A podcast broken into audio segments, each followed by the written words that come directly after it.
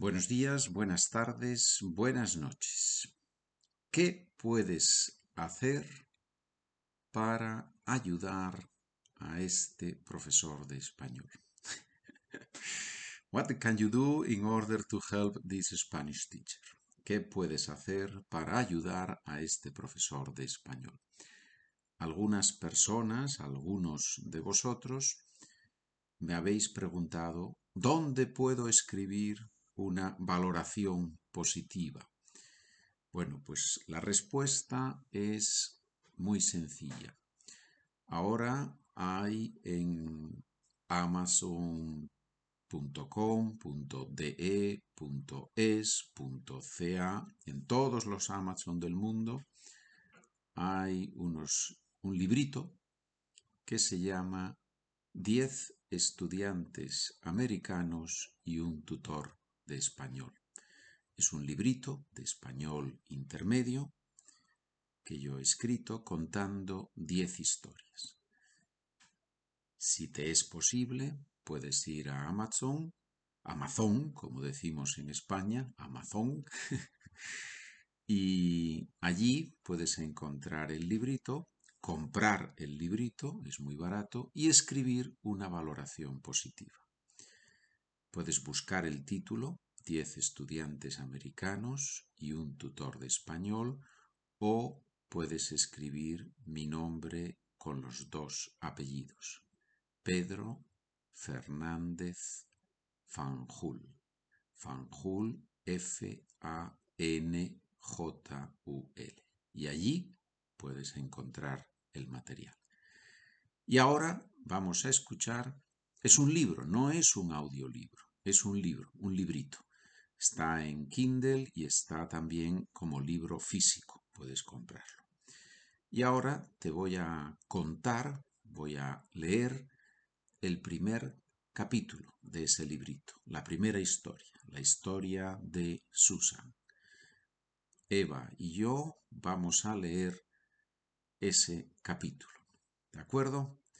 Muy bien, muchas gracias. Y aquí está el primer capítulo del libro. Habitualmente me encuentro con los estudiantes en un café.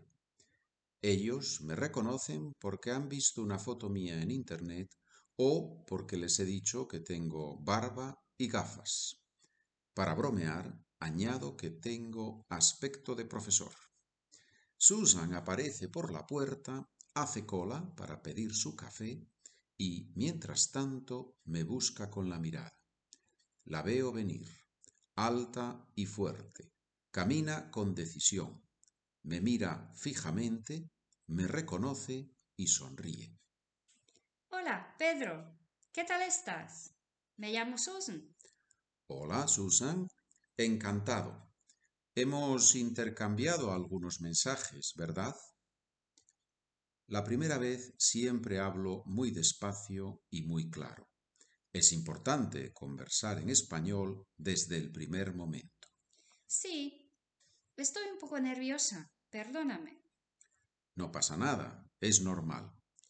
Si te parece bien, en esta primera conversación podemos hablar en español todo y al final te digo mi opinión sobre tu nivel y hacemos un plan de trabajo.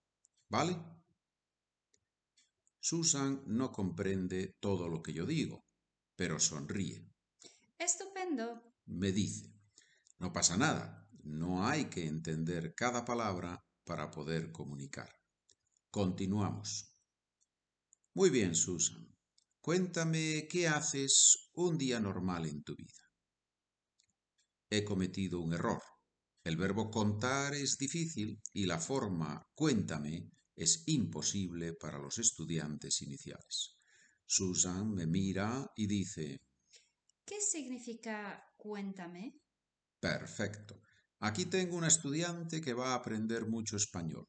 Si los estudiantes preguntan, es muy buena señal. Un día normal me levanto a las ocho, preparo el desayuno para mi familia y después llevo a los niños a la escuela. Esa no es la respuesta típica, pero Susan está preparada. ha estudiado mucho y ha memorizado algunas frases. ¿Cuál es la respuesta típica entonces? Lo normal es escuchar este tipo de, respuestas. Trabajo y, también como. Pausa. Ah, y también ver la televisión. Es lógico, hablar en español con una persona que no conoces no es fácil y la mayoría de los estudiantes están un poco nerviosos. Oye, Susan, ¿quieres de verdad aprender español o prefieres solo practicar conversación? No, no. Quiero saber cómo funciona la lengua y quiero comunicar en español. Después de varias lecciones con ella, comprendí que era una estudiante seria. Veo que estudias mucho todos los días y que siempre estás preparada. Sí, intento aprender al menos una hora cada día. Más las horas contigo, claro. Tomas muchas notas durante la clase. ¿Qué haces con ellas? Hago listas de palabras y expresiones que me parecen interesantes. Uso esas expresiones para escribir algún texto y también intento usarlas en nuestras conversaciones. Me parece muy bien. Así se aprende una lengua, no hay duda. Un día estábamos cerca de su casa, sentados en un parque. Un mendigo se acercó y le entregó un sobre.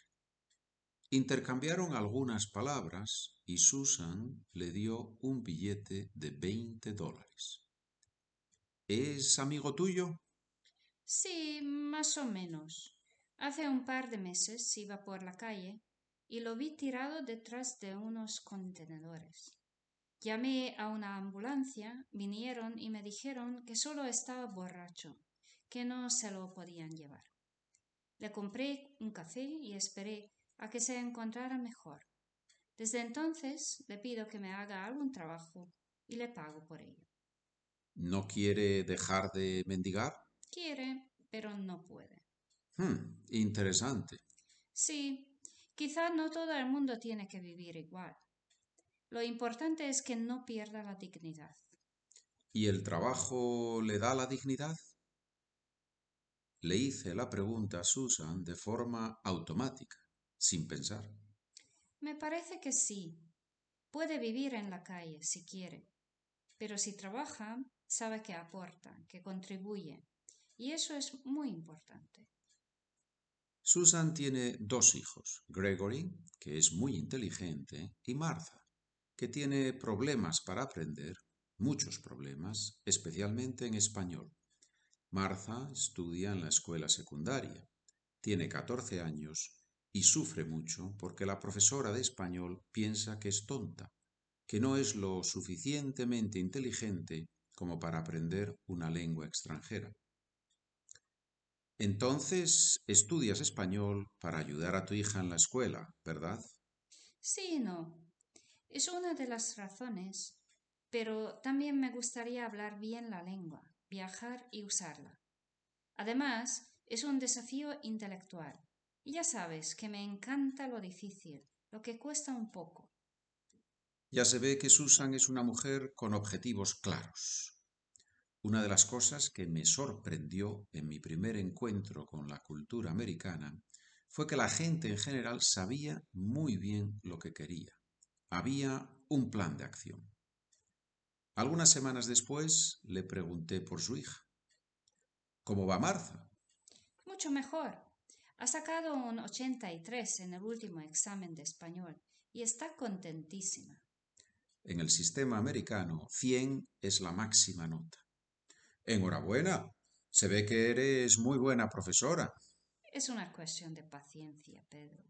Sí, es una cuestión de paciencia, pero hay que tenerla.